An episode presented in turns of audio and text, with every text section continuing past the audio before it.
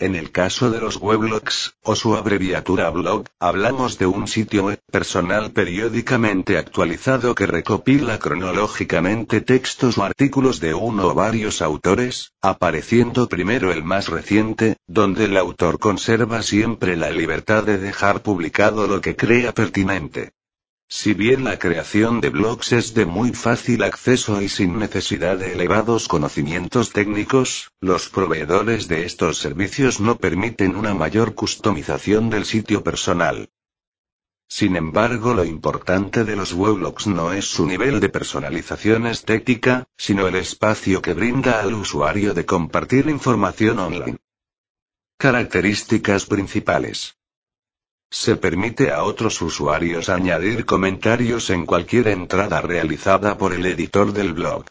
Es visualmente comprobable que en muchos casos se generan conversaciones de varios usuarios respecto a una misma entrada, habiendo así una pseudo-coparticipación en el sitio.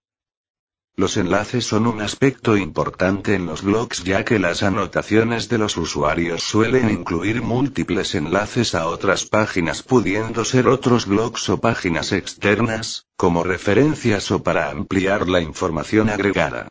En el caso de los enlaces se puede dar también que el blog tenga enlaces permanentes como links favoritos y listas de recomendación de bloggers usuarios que tienen un blog denominada Blogroll. Si bien los weblogs permiten subir vídeos e imágenes o fotografías online, están orientados a la producción gráfica de información. Cuando un usuario decide crear una bitácora de fotos o vídeos existen en la web hosting proveedores de los subgéneros fotoblogs o videoblogs que son más propicios tanto en el sentido estético como práctico, cuando se trata de compartir archivos multimedia.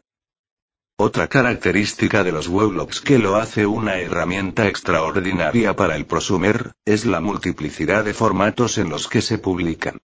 Aparte de HTML o sitio web, suelen incluir algún medio para redifundirlos, es decir, para poder leerlos mediante un programa que pueda incluir datos procedentes de muchos medios diferentes. Generalmente, para la redifusión, se usan fuentes web en formato RSS o Atom.